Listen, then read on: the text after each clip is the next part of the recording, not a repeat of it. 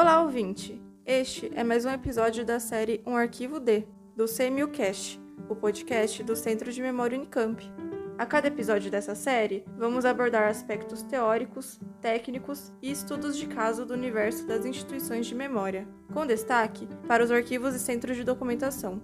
Para você que é da área ou tem interesse no assunto, vem com a gente!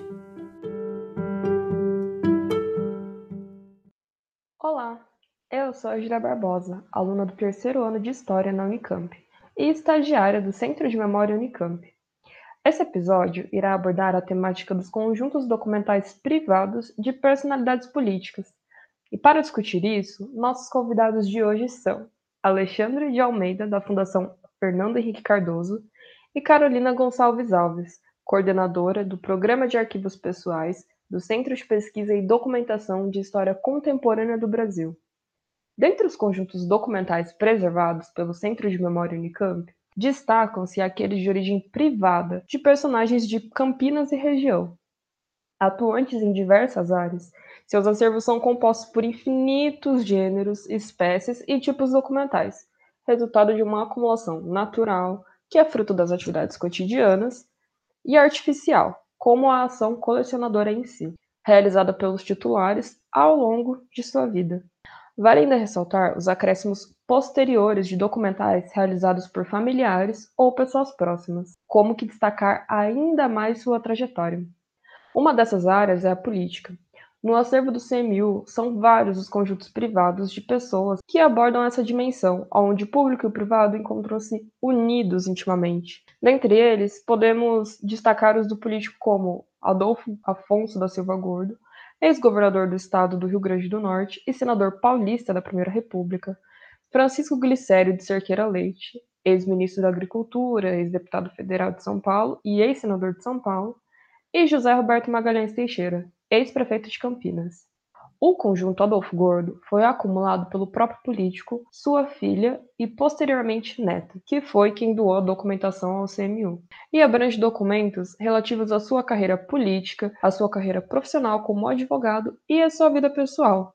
Apesar de as esferas política, profissional e pessoal serem muito imbricadas à documentação, para fins de classificação, optamos por fazer essa separação durante o processamento técnico. O conjunto é constituído por 4.512 itens documentais, e em razão dessa extensão e complexidade, foi necessário um grande esforço de pesquisa para estruturar a classificação de forma onde a vida do titular pudesse ser espalhada no quadro de arranjo. Já o do prefeito de Campinas, José Roberto Magalhães Teixeira, se diferencia pelo fato de que, apesar de ter sido acumulado pelo político, se refere muito menos à sua vida pessoal do que às suas campanhas políticas, ou seja, é reflexo da sua articulação política prévia ao ingresso ao cargo de prefeito. É constituído de 988 itens audiovisuais, 6 itens bibliográficos e 5 itens iconográficos. Temos também 81 objetos e 272 itens textuais. Como já podemos perceber com esses poucos exemplos, a documentação de personalidades políticas possui muitas especificidades que influem diretamente sobre as decisões metodológicas do processamento técnico. Há exemplo do limiar muitas vezes tênue entre os âmbitos político, profissional e pessoal. Portanto, para discutirmos essa e outras problemáticas com maior profundidade, contaremos com a contribuição dos nossos entrevistados, que vão abordar as diferentes formas de compreensão e metodologias de tratamento técnico empreendidas em suas instituições. Começamos então com a Carolina Gonçalves Alves, do Centro de Pesquisa e Documentação de História Contemporânea do Brasil, Carolina, gostaria primeiro de tudo de agradecer você pela participação nesse episódio da série Um Arquivo D do Centro de Memória Unicamp e te desejar boas-vindas. Júlia, é um prazer estar aqui com você nessa conversa. Eu aproveito para agradecer ao CMU, em nome do CPDOC, a possibilidade da gente abrir mais um canal de troca e diálogo. Com certeza. Bom, para iniciar essa conversa, você poderia contextualizar um pouco o acervo e falar do CPDOC? Claro, com prazer. O CPDOC foi criado em 1973. No mesmo ano de criação do CPDOC, foi criado o Programa de Arquivos Pessoais, do qual eu faço parte, o programa que eu integro. Em 1973, então, foi criado o CPDOC e também o PAP, com a missão de abrigar arquivos pessoais de homens públicos relevantes para a história contemporânea brasileira. É, e também tinha uma missão, o CPDOC naquele contexto, e ainda hoje tem uma missão de desenvolver pesquisas históricas, tendo o arquivo, o acervo do CPDOC, como fonte privilegiada. Naquele momento, o CPDOC é fundado quando recebe o arquivo do ex-presidente Getúlio Vargas. E com o arquivo do Getúlio chegam tantos outros arquivos privados, pessoais, de pessoas, de políticos, né, que orbitavam em torno da figura do Getúlio, como, por exemplo, o arquivo do Oswaldo Aranha, do Gustavo Capanema. É, hoje, o CPDOC tem 224 arquivos pessoais que estão depositados no CPDOC. Grande Caramba. parte disponível para consulta. Nossa, muito legal. E aí, e nesse âmbito, o que a gente pode considerar um arquivo pessoal? E, assim, de forma pontual, quais são as especificidades de um arquivo pessoal de políticos? O arquivo pessoal, ele reflete a trajetória profissional e pessoal do titular, da pessoa que ao longo de sua trajetória de vida acumulou aqueles documentos. Então, de maneira geral, um arquivo pessoal reflete e espelha as funções e os cargos ocupados por esses titulares, por esses personagens, e no caso do CPDOC, tendo como marco cronológico 1930. Então, de maneira geral, o arquivo do CPDOC é formado por perfis, por personagens, homens e mulheres, que têm destacada importância num contexto da história recente política, né, recente do Brasil. Um arquivo pessoal de um político traz essa característica, né, de espelhar todas as funções desempenhadas por eles ao longo das suas trajetórias. Então, pensando que se no CPDOC a gente tem, por exemplo, arquivos de ex-presidente da República, a documentação reflete essa trajetória política é, e profissional, né? Então, documentos sobre o contexto da presidência, documentos sobre a atuação, é, as pautas defendidas, no caso dos que não foram presidentes, né? Dos ministérios ocupados, das embaixadas ocupadas e todo o debate político nacional e internacional que girava em torno desses personagens no âmbito dos cargos que eram ocupados por eles. Então, só para falar assim de maneira geral, o CPDOC hoje tem o arquivo do Getúlio, né, que foi o primeiro, mas também tem o arquivo pensando dos ex-presidentes, do Café Filho, do Ernesto Geisel, do Eurico Gaspar Dutra, do João Goulart, do Tancredo Neves. Se a gente pensar em governo do estado, né, o Hernani do Amaral Peixoto, que foi governador no Rio de Janeiro, o André Franco Montoro, que foi governador por São Paulo, e muito recentemente a gente recebeu, que me deixa muito feliz, é, o arquivo da ex-prefeita de São Paulo, Luiz Erundina, que foi entregue ao CPDOC no final de 2019 e que já nos impõe algumas novidades, né? Se a gente podia pensar que nesse, esses primeiros políticos, no contexto do Brasil, início do século XX, havia muitas correspondências e outros tipos de documentos em papel, né? O arquivo da Erundina já chega com uma pegada digital e nos impõe refletir um pouco sobre esses outros arquivos, né? Sobre documentos que já chegam para a gente em formato digital. Então, a gente está aí com a expectativa, assim que a pandemia nos permitir, de começar a trabalhar com esse arquivo e todas essas novidades que ele traz com ele. Nossa, são muitos nomes relevantes pra caramba, meu Deus. E aí, nesse caso é, do arquivo da Luísa Arundina, você acha que facilita para a parte do processamento técnico o fato dele já estar digitalizado?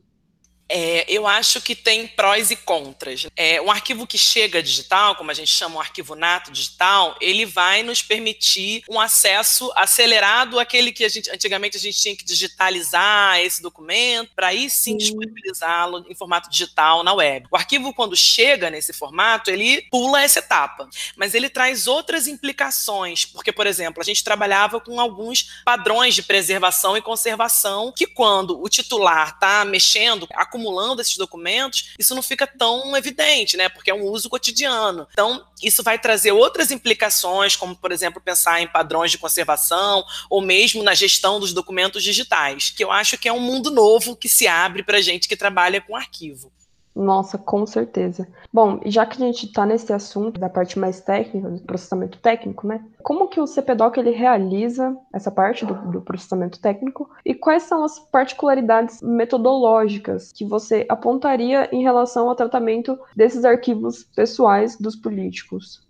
Quando um arquivo chega ao CPDOC, ele recebe assim, uma descrição sumária que, de maneira geral, reflete a maneira que esse arquivo estava organizado na casa do titular. Então, é uma primeira descrição dos conteúdos e dos conjuntos que estão presentes naquele, naquele arquivo. E aí, quando chega ao CPDOC, a gente faz uma higienização mecânica, básica, identifica possíveis processos de deterioração perdão, de deterioração do, dos documentos, faz esse primeiro mapeamento, identifica questões que possam ser trabalhadas pela equipe, inclusive olhando o próprio documento físico. Depois disso, dessa primeira higienização, que é muito simples, os arquivos vão para um armário e ficam guardados até que chegue o momento que eles sejam organizados. Então, quando a gente começa a mexer nos documentos para que eles de fato se tornem acessíveis ao público, esses documentos, esses conjuntos são organizados de maneira em séries, séries temáticas, no caso dos políticos e também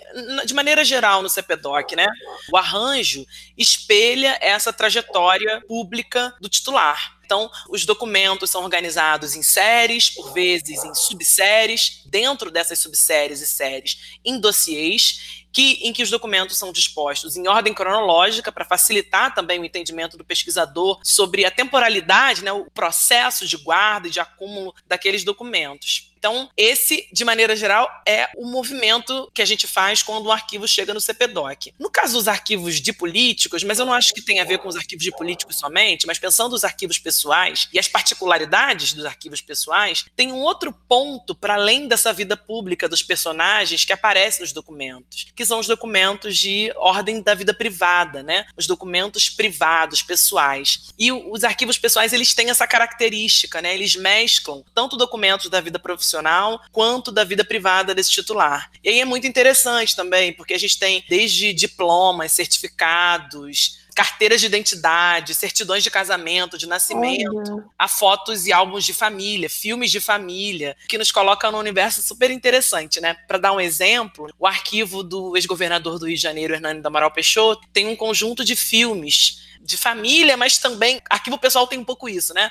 São arquivos de família, mas também documentos que foram gerados, registros do momento que ele era embaixador em Washington. E aí lembrando que esse ano é o ano do centenário do nascimento da Clarice Lispector, em um desses registros de filme, né, em filme, a Clarice Lispector aparece em um desses registros, né? O que é super interessante, um dos poucos registros de filme da Clarice em filme. Então é muito legal essa história, enfim.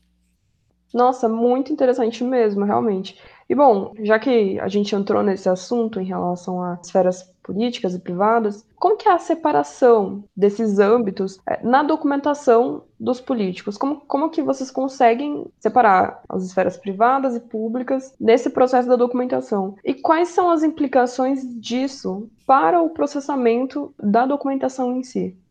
Olha, eu diria que esse é o maior desafio para quem trabalha com arquivos privados, com arquivos pessoais, né? De maneira geral, a parte mais robusta dos arquivos de políticos refletem a atuação política. Então, é trabalho, é o mundo do trabalho espelhado nos documentos, o que de fato torna tudo um pouco mais fácil. Mas aí a gente tem alguns, alguns documentos, como por exemplo as correspondências, que esses mundos estão embrincados, esses mundos andam juntos, caminham juntos. E aí, nesses casos, não tem muito jeito. A gente avalia documento a documento, item a item, e tomamos uma decisão sobre o encaminhamento desses conjuntos. Mas, de maneira geral, o que eu posso dizer é que nos arquivos do CPDOC, essa documentação reflete a atuação política, a vida pública desses personagens. E quais são os desafios de gerir é, conjuntos documentais de figuras públicas? Quais são os impactos disso para o processamento, para a classificação arquivística e, ao mesmo tempo, como vocês tratam as informações sensíveis que muitas vezes esses documentos eles acabam carregando? Ótima pergunta, até porque a gente está falando de arquivos pessoais, né? Então, esses documentos são da ordem do privado também. E no CPDOC, a gente privilegia o acesso público aos documentos. Então, alguns arquivos, por exemplo, como o do ex-presidente Ernesto Geisel, tem alguns documentos confidenciais que foram classificados como confidenciais, mas que estão disponíveis sem nenhuma barreira ao pesquisador, é, inclusive estão disponíveis online. Isso porque o CPDOC tem como prioridade o acesso público a esses documentos. Mas, ao longo né, e durante o processo de organização, a gente costuma trabalhar muito perto, ou dos titulares, quando eles ainda estão vivos, ou dos familiares desses titulares. E é evidente que, ao longo da organização, aparecem temas mais sensíveis, documentos sensíveis, por exemplo, temas relativos à saúde do titular ou da família. Então, nesses casos, no CPDOC, quando a gente encontra uma documentação mais comprometedora, mais sensível, a gente entra em contato com o titular ou com a família, para que eles tomem a decisão sobre a manutenção ou não desse documento ou desse conjunto de documentos no CPDOC. Isso porque, se aquele conjunto, se aqueles documentos estiverem no CPDOC, eles se tornarão acessíveis à consulta pública. Então, esse contato, esse diálogo com a família é muito importante para que a gente minimize problemas no futuro. Eu entendi. Bom, Carolina, gostaríamos de agradecer mais uma vez pela sua participação no podcast, pela sua grande contribuição. Eu deixo esse espaço, esse momento, para que você faça suas considerações finais, coisas que você acharia interessante dizer, enfim.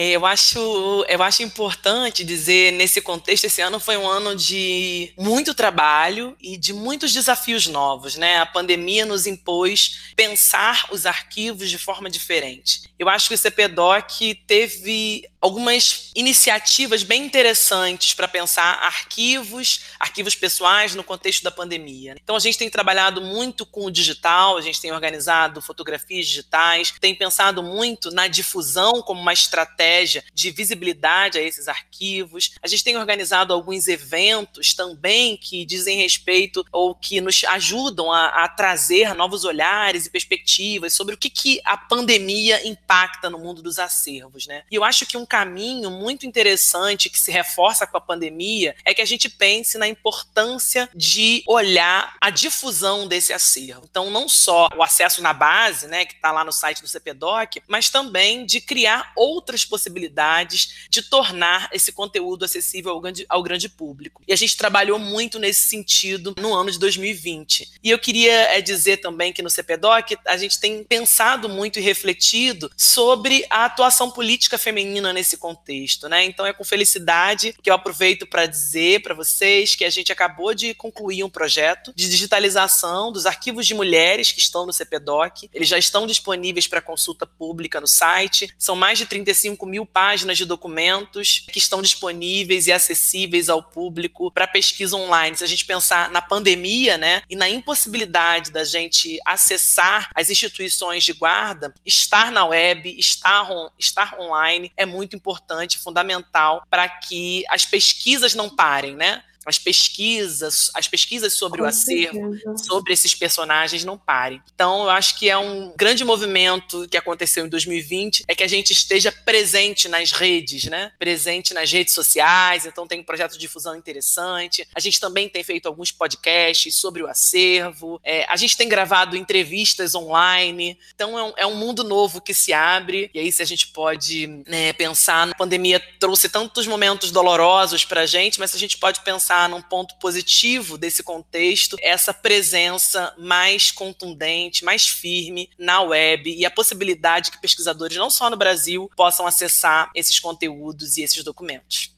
Olha, mesmo depois da pandemia, quando tudo isso acabar, é muito legal é, essa questão da digitalização, de levar as coisas para o âmbito da internet também, porque vai ser muito útil. No futuro, independentemente do contexto que a gente estiver, vai ser útil de qualquer modo, assim. Então, muito legal, muito contente com essa notícia da digitalização desse conjunto feminino. Achei legal pra caramba, olha. É, bom, acho que a gente encerra por aqui. Eu agradeço imensamente a sua participação. Acho que ficou tudo ótimo. É, estamos disponíveis para o que vocês precisarem. É, qualquer coisa que possamos ajudar, o CMU se coloca à total disposição, viu?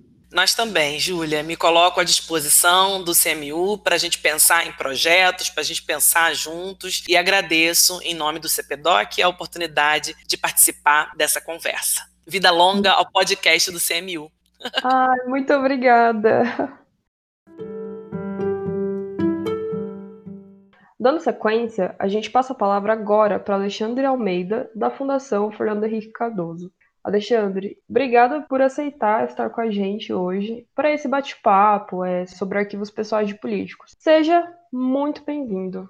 Olá, Júlia, muito obrigado pela oportunidade. Agradeço muito ao Centro de Memória da Unicamp pela possibilidade de falar do nosso acervo. É uma honra muito grande. Agradeço também ao João pelo convite. E bem, é uma grande honra estar aqui com vocês e estou aberto aí para a gente conversar sobre o nosso acervo.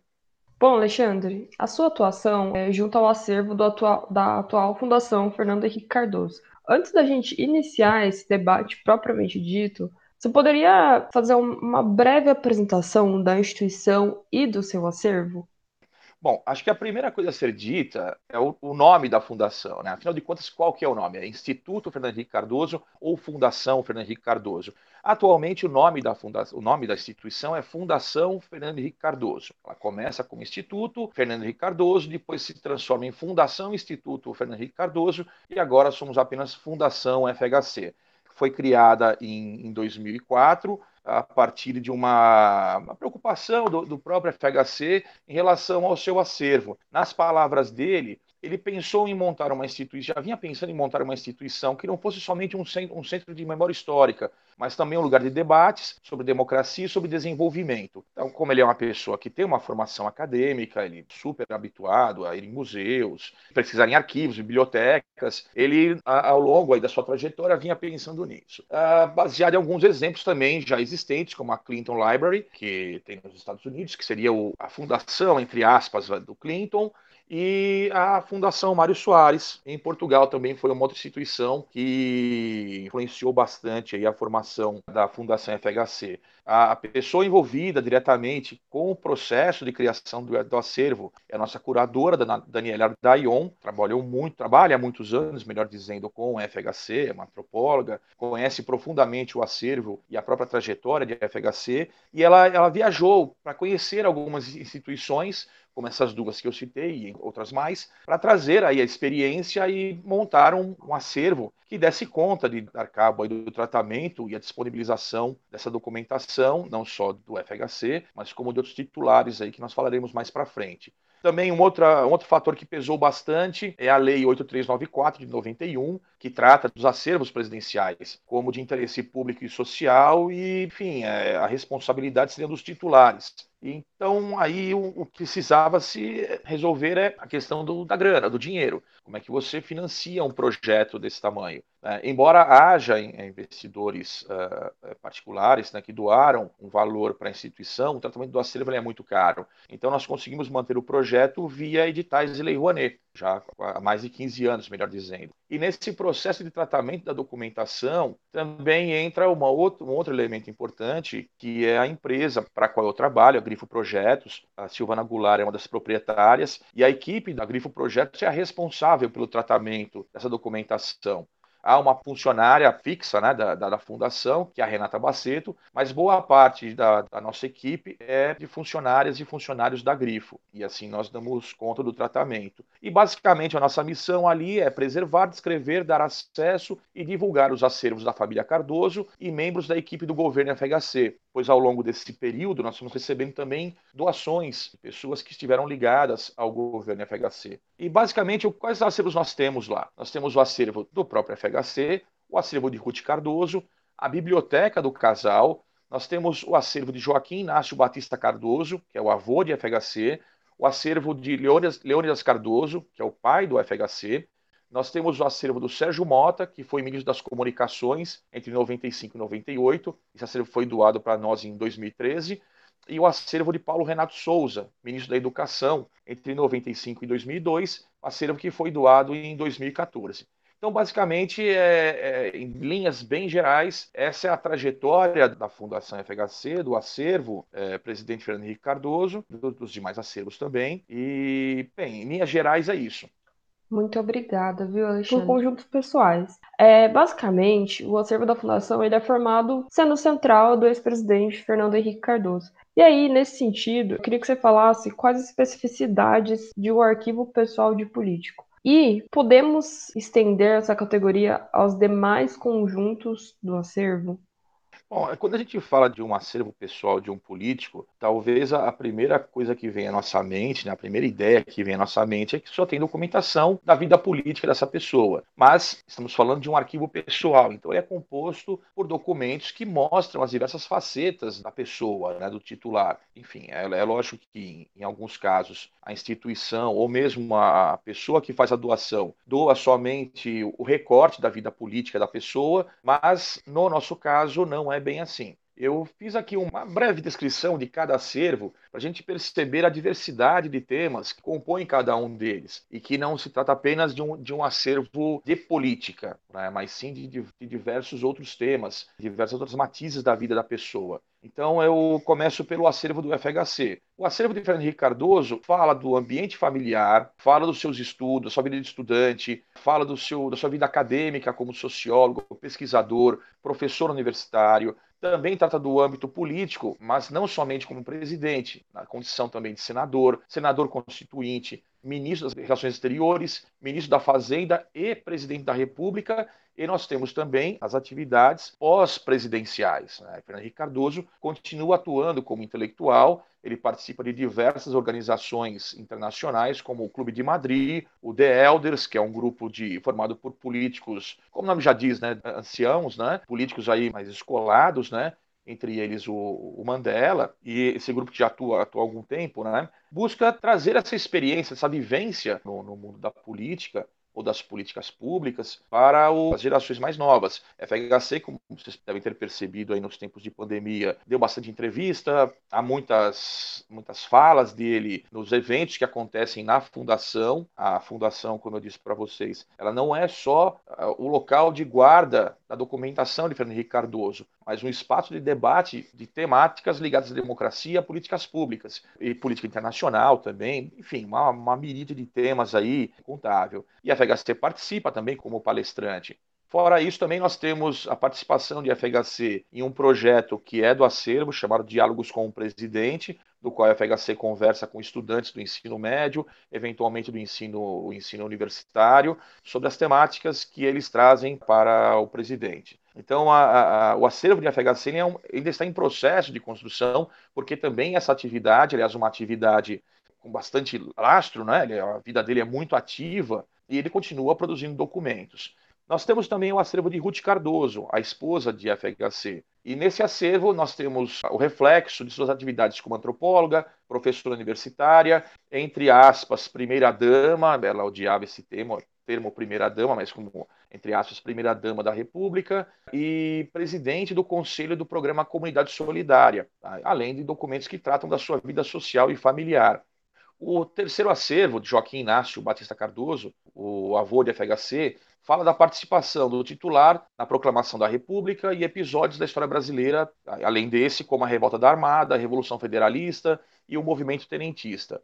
O acervo de Leônidas Cardoso, que é o pai do FHC, mostra aspectos da sua vida como militar e político, os seus relacionamentos sociais e familiares, e também a sua participação em campanhas como o Petróleo é Nosso, a participação dele na Liga de Emancipação Nacional e como político ligado ao Partido Trabalhista Brasileiro, que é o PTB. No caso de Paulo Renato Souza, nós temos um recorte, um recorte mais específico, um recorte da atuação dele durante o Ministério da Educação, entre 95 e 2002, e documentos também do processo de transição presidencial, que ele participou ativamente. E, por fim, o acervo, de, o acervo de Sérgio Mota é um recorte também durante a sua atuação como ministro das Comunicações. O acervo é pequeno, porque Sérgio Mota faleceu em 98.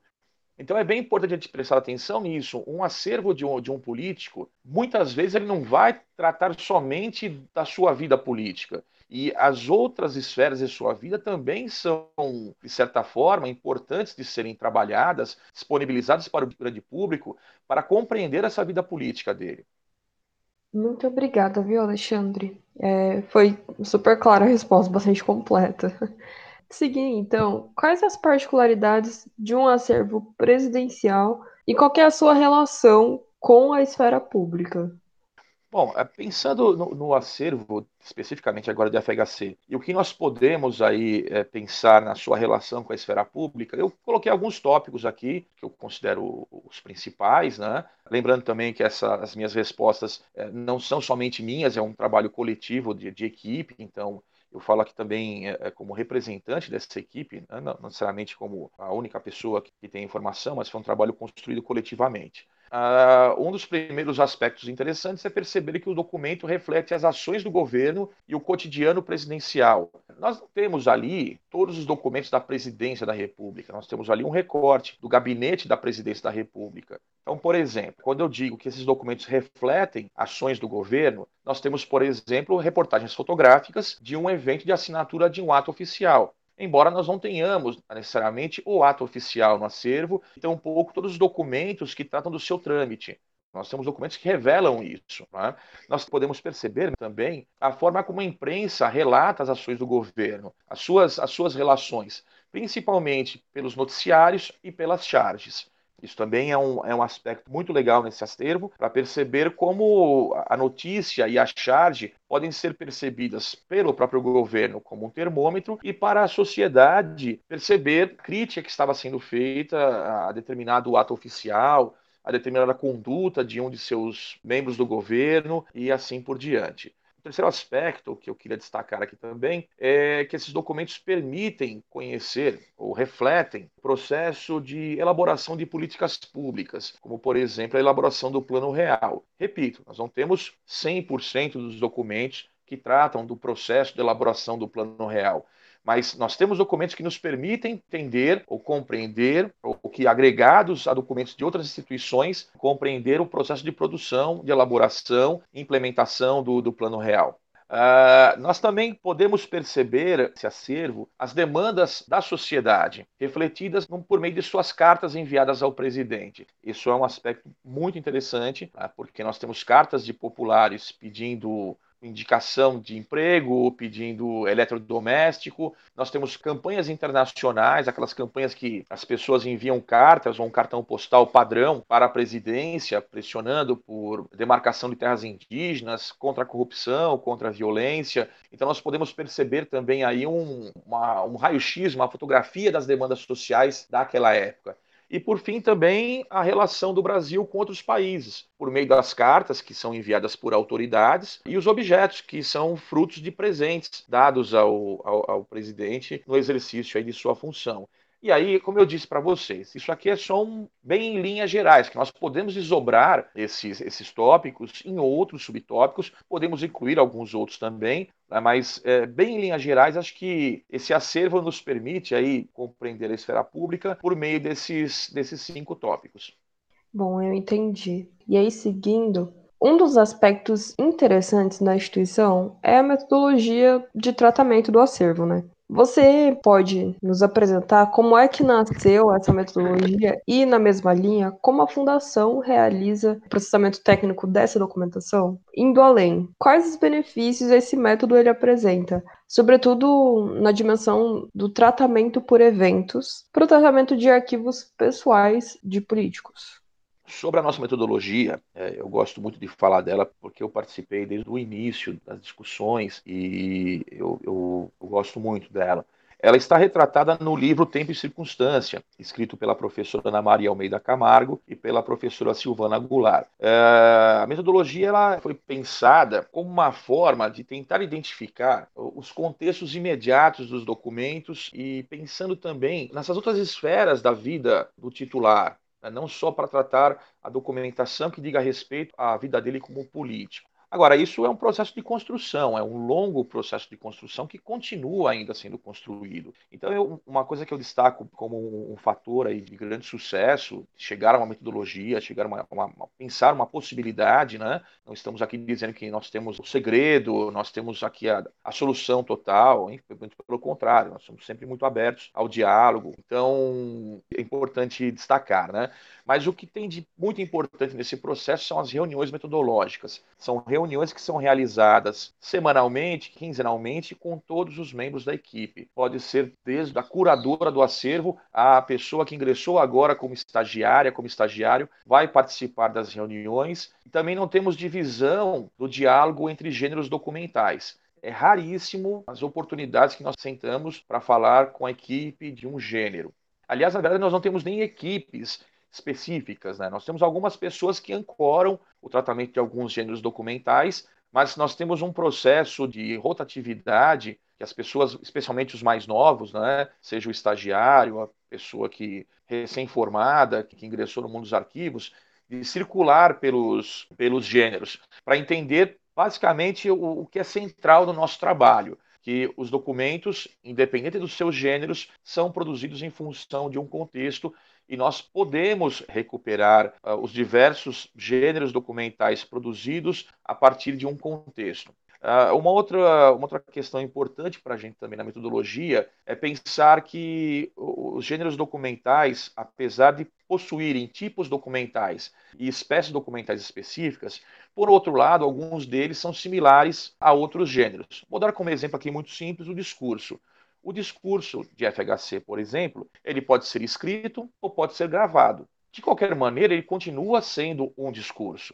Então, trabalhar dessa forma é muito interessante, porque evita que a gente caia naquele debate de que existem nomes de documentos, né? estou falando de tipos documentais e espécies, 100% específicas do gênero documental e que nenhuma delas pode ser verificada no gênero textual. E o que nós fazemos é justamente o, o contrário, é perceber o máximo possível dessas similaridades, como eu citei para vocês aí no caso, o exemplo do discurso.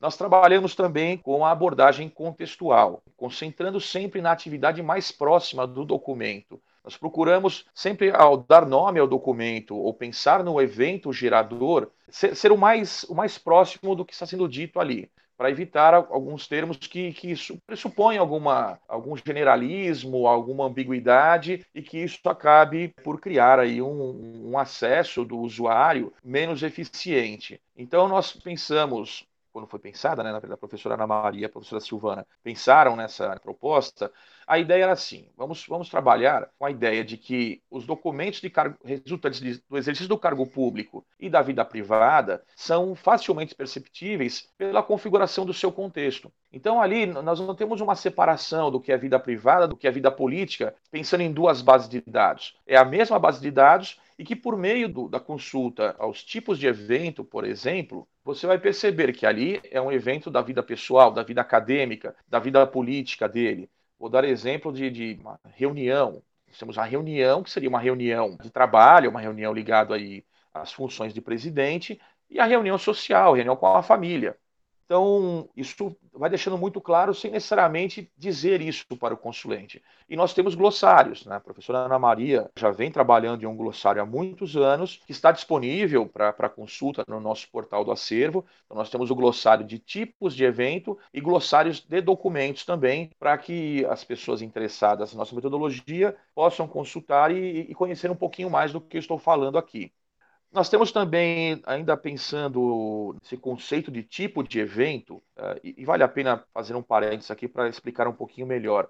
Na nossa metodologia, nós temos o tipo de evento que seria um guarda-chuva. Mas, debaixo desse guarda-chuva, nós temos um outro critério chamado especificação do evento. Então, vamos continuar com o exemplo da reunião. Eu tenho uma reunião de trabalho que foi registrado em fotografias e que foi filmada, que foi gravada em áudio Todos esses documentos fazem parte, refletem, melhor dizendo, uma mesma reunião de trabalho. Então, em nossa base de dados, nós temos uma aba na ficha descritiva, que é a aba de contexto. E lá nós colocamos o tipo de evento, reunião, a especificação de evento, reunião entre Fernando Henrique Cardoso e José Serra, ministro da Saúde. Mas poderia ser reunião entre Fernando Henrique Cardoso e Sérgio Mota, ministro das Comunicações. Temos aí um vocabulário controlado que nos permite fazer esse processo de, de hierarquização da descrição. Né? Então, o consulente saberá que aquele tipo de evento, reunião, possui diversas especificações de evento, são várias reuniões que nós temos registradas nos documentos e que a pessoa pode acessar uma delas de nosso banco de dados, nas tabelas de, de busca, né? E chegar àqueles documentos que refletem esse evento. Só que nós também temos a possibilidade, nesse campo tipo de evento, de incluir mais um tipo de evento. Isso é muito comum com o audiovisual. O audiovisual eu tenho um jantar, por exemplo. Nesse jantar, a FHC recebe um presente. Então, eu consigo, nesse mesmo campo tipo de evento, incluir que o tipo de evento é o jantar e que ele também é, recebeu um presente, uma oferta de presente, que seria um, um, um tipo de evento. Para além disso, o que nós estamos trabalhando agora com bastante, bastante afinco é pensar também em criar categorias ligadas a políticas públicas. Essa ideia ela surge porque nós temos contextos que dizem respeito a uma categoria de política pública, como, por exemplo, defesa nacional, política econômica em âmbito federal, política econômica em âmbito estadual. Então, nesse mesmo, nessa mesma ficha dessa reunião que nós falamos aí, que seria, por exemplo, reunião tipo de evento, especificação, reunião entre Fernando Henrique Cardoso e José Serra, ministro da Saúde. Eles trataram de política pública ligada à área de saúde. Então, nós podemos colocar no campo tipo de evento política pública de saúde federal, auxiliando ainda mais o nosso usuário quando ele quiser fazer uma busca pelas políticas públicas e principalmente para nós, para a gente conseguir organizar o acervo, como eu disse anteriormente, de forma a refletir as ações do, do governo. Uh, o glossário eu já falei para vocês, está disponível no portal do acervo, www.fundacalfhc.org.br. E, por fim, também um outro aspecto bem importante da nossa metodologia é o processo de notação. É, seria aquele processo para racionalizar o espaço físico do acervo. Esse aspecto eu não vou falar sobre ele agora, porque, enfim, eu posso aqui me complicar na explicação. Eu gostaria de deixar para vocês, se possível, o, o, pessoal do podcast, colocar o link para uma oficina que nós realizamos recentemente, tratando especificamente da anotação dos documentos e como esse procedimento é, racionaliza o nosso espaço físico. Também essa oficina foi ofertada pela professora Ana Maria Almeida Camargo e pela Renata Baceto. E aí eu acho que, vocês terão ali uma oficina mais completa. E aqui realmente eu acabaria sendo muito sucinto e confesso que causaria mais confusão do que, do que solução. Não, tá ótimo. Uma super recomendação, inclusive. A gente pode colocar na caixinha de descrição do episódio, enfim. Seguiremos então. A gente apontou bastante nesse podcast as dificuldades apresentadas na separação entre esferas privadas e pública na documentação pessoal dos políticos, né? Como você vê essas questões? E quais são as implicações disso para o processamento dessa documentação? Bom, é como eu, comentei na, na, nas respostas anteriores, a gente não, não faz né, uma divisão documentos da vida pública e da vida privada. Por exemplo, uh, uma titulação doutor honoris causa que o FHC recebe durante uma viagem presidencial. Ele é um documento que trata da vida pública dele como, como político ou da vida privada dele, ou, ou ainda da vida pública dele como, como professor.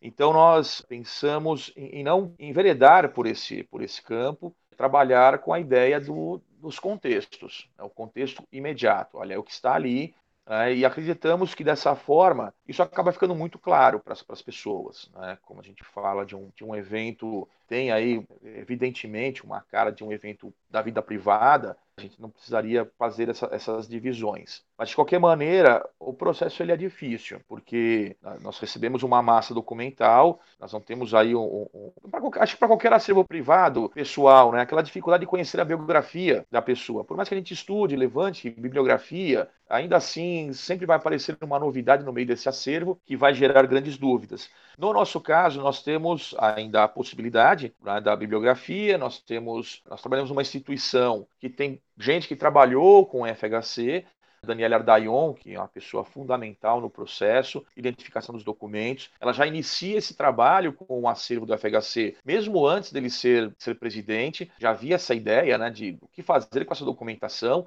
E quando, repetindo, né, quando ele se torna presidente e ele percebe que há uma lei determinando que esse acervo tem que ser preservado, vem a ideia da fundação e Daniele é peça fundamental. Ela tem uma memória assim infalível. A gente tem dúvidas, ela, ela conta para a gente, fala para a é bastante também relativamente comum encontros com o próprio titular que vai contar para a gente detalhes sobre, sobre algum evento, sobre algum documento que nós temos dúvida, mas esse processo, Daniela Dayon é, é a peça central.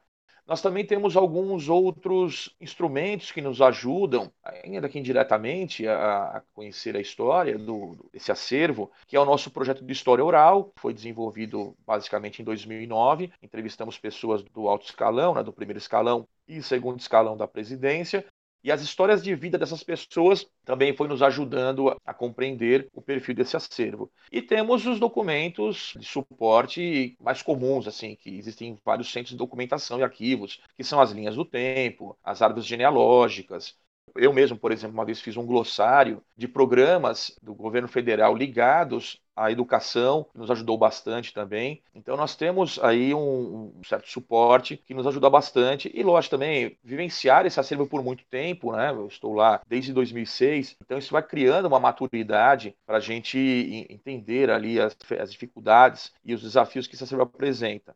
Mas é claro, assim, documento sem contexto é como se diz, né? ele é pretexto mas nós evitamos isso o máximo possível. Mas quando eu falo do documento sem contexto, nós temos casos assim que são difíceis, como por exemplo reportagens fotográficas, sem nenhum tipo de identificação das pessoas do local. Às vezes a gente recorre também à agenda presidencial, que nos ajuda a identificar aquele contexto retratado na reportagem fotográfica. Em outros casos, não, que é algo bem comum também em outras instituições de memória. E talvez aí o, o mais complexo de todos diz respeito à identificação de contextos são os objetos. Né? Os objetos eles trazem um desafio muito grande para essa identificação. Mas aí, falando um pouco da nossa metodologia, novamente, como as reuniões que nós fazemos, elas são compostas por todas as pessoas que trabalham com todos os gêneros, há sempre um diálogo entre nós e mesmo fora dessas reuniões, quando, por exemplo, nós encontramos no audiovisual um, um evento de um jantar e a FHC recebe um presente. Imediatamente, a gente já fala com a turma que trabalha com tridimensional e, e diz, olha, ele recebeu isso aqui. E a, aquela sensação de alegria, acho que quem trabalha com acervo sempre tem a, a sensação de alegria, de dever cumprido quando encontramos o contexto do documento. Né? Então, lá conosco não é diferente também.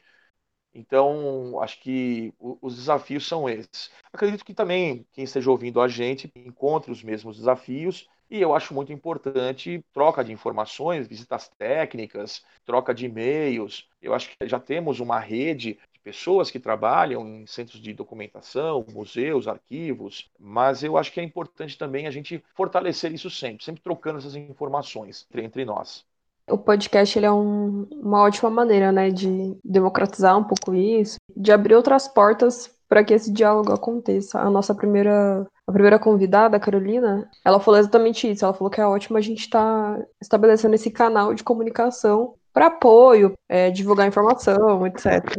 Sim, sim. Eu acho muito legal isso. E eu sempre peço help para a galera que eu conheço, e às vezes as soluções que vêm assim são aquelas assim que estavam na nossa frente, a gente não percebeu. Mas é isso.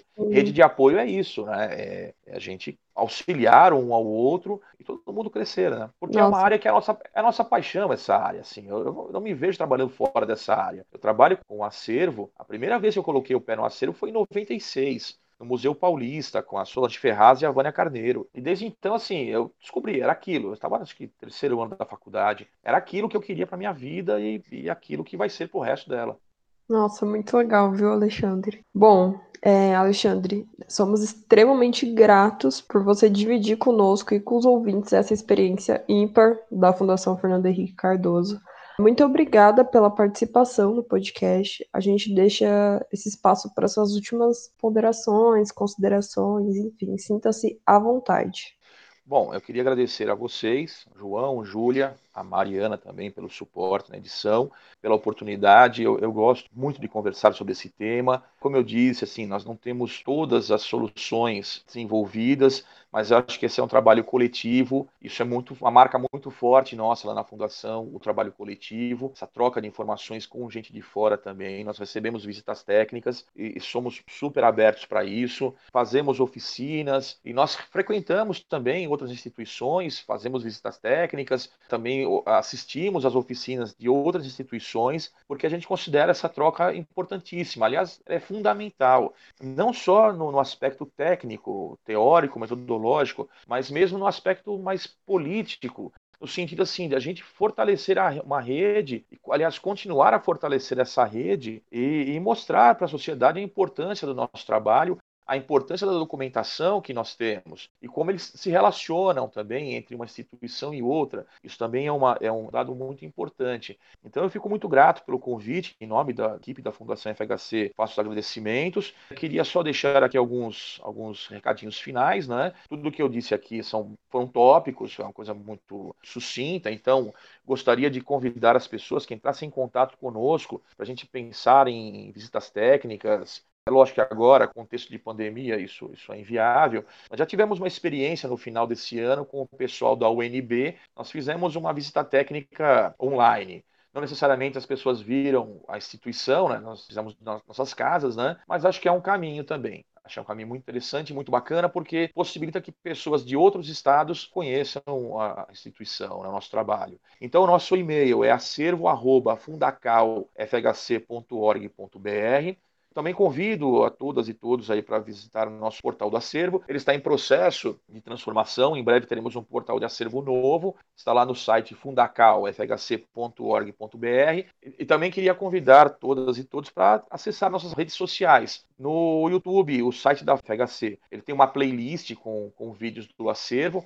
Nós vamos reformulá-la também, vamos trazer mais novidades aí ao, ao, longo do ano que vem. E nós temos também um perfil no Instagram, que é o Acervo Fundacal FHC. Nós temos aí postagens interessantes, trabalhando com os objetos, trabalhando com as fotografias, trabalhando com documentos textuais, vídeos. Para o ano que vem, teremos novidades aí, vamos dar um, vou dar um spoiler, né? Mas teremos novidades também. E queria também já deixar um elogio a todas as instituições que atuam em redes sociais. Eu acompanho bastante. Eu acho que são trabalhos muito legais, trabalhos que inspiram a gente muitas vezes a fazer algo, algo parecido. E acho que a nossa, nossa atuação em rede social é muito importante para essa popularização do nosso trabalho e popularização também da, da próprio trabalho científico. O, o nosso, finalizando, assim, acho que o, o nosso grande desafio como instituições de guarda de documentos é combater a fake news. Não que precise ser um trabalho constante, mas de certa forma nós somos militantes desse combate à fake news, porque para a gente precisa ter o documento. Sem o documento a gente não, não consegue chegar a conclusão alguma. Então eu penso que o, os trabalhos sendo realizados pelas instituições de, de acervo são fundamentais nesse processo também. E também tem muita coisa divertida, muita coisa leve, porque o, os tempos atuais não são leves, mas também há esses momentos que as instituições conseguem trazer alguma leveza, trazer algum alívio, ainda que temporário para todos nós. Então, de coração, muito obrigado pela oportunidade e estamos 100% à disposição de vocês. Um grande abraço.